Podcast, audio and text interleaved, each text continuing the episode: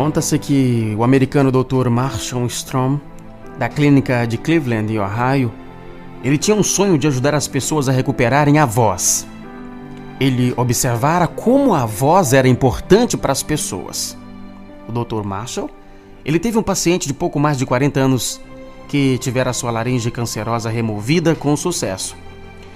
E agora então ele teria muitos anos de vida pela frente. Mas duas semanas depois, porém, o paciente, que jamais demonstrara sinais de desequilíbrio ou problemas psicológicos anteriores, tirou a sua própria vida. E o Dr. Marshall, ele conhecia a história de muitos pacientes que relutavam em ter a laringe cancerosa retirada, mesmo sabendo que a cirurgia poderia é, salvar-lhes a vida.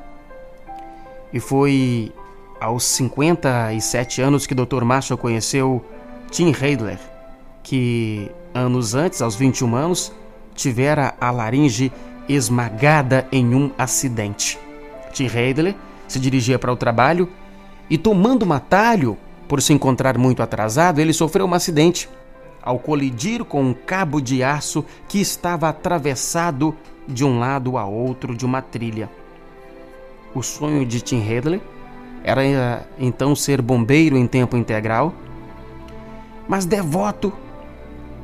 Tim Hedley era um homem que sempre cantava no coro da igreja todos os domingos e agora, dois anos depois, no hospital afirmaram que ele jamais voltaria a usar a voz. E durante quase um ano, Tim Hadley ficou sem poder ingerir alimentos sólidos. Já mais tarde, 19 anos depois, recuperado com saúde, Tim Hadley continuava pedindo a Deus que lhe permitisse a ter a garganta curada ou até mesmo que sua vida fosse tirada. A vida se desmoronara após o trágico acontecimento.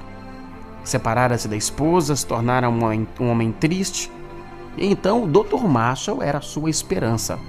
O doutor lhe apontava a possibilidade de ter a sua voz restituída após um transplante, porém com riscos muito graves. E Tim Hedley poderia, inclusive, morrer na cirurgia. A laringe nova estaria sujeita a não funcionar.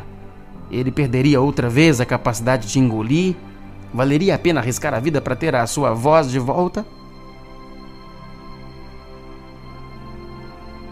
E a enfermeira dizia para ele: olhe bem dentro de você. A decisão tem que ser sua. E Tim resolveu se submeter ao transplante. O doador era um homem de 41 anos que morrera em consequência de, uma, de um aneurisma cerebral. E três dias depois da cirurgia, após um exame nas cordas vocais, numa voz baixa e áspera, Tim pronunciou a palavra Olá.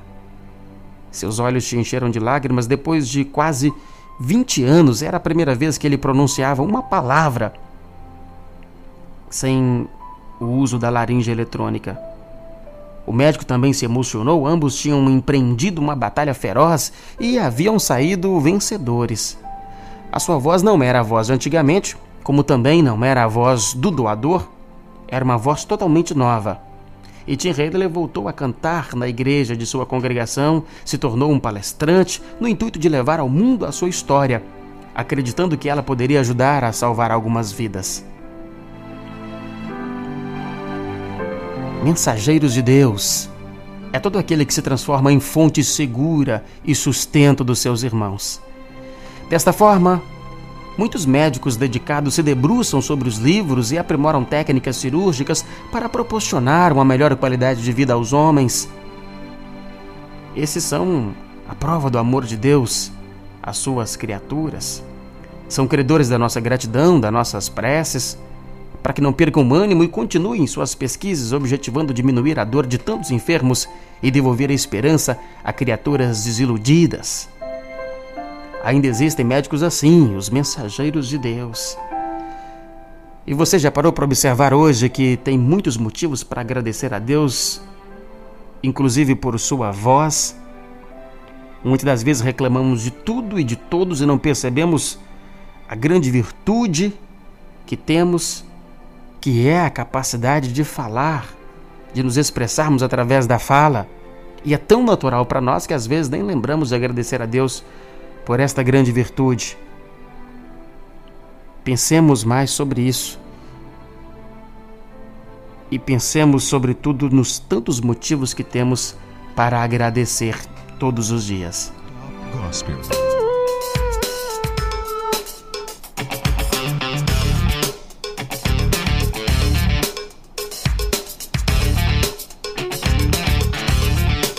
Frase do dia para você parar e pensar comigo é sobre cura, de Sêneca, que sobre cura teria dito: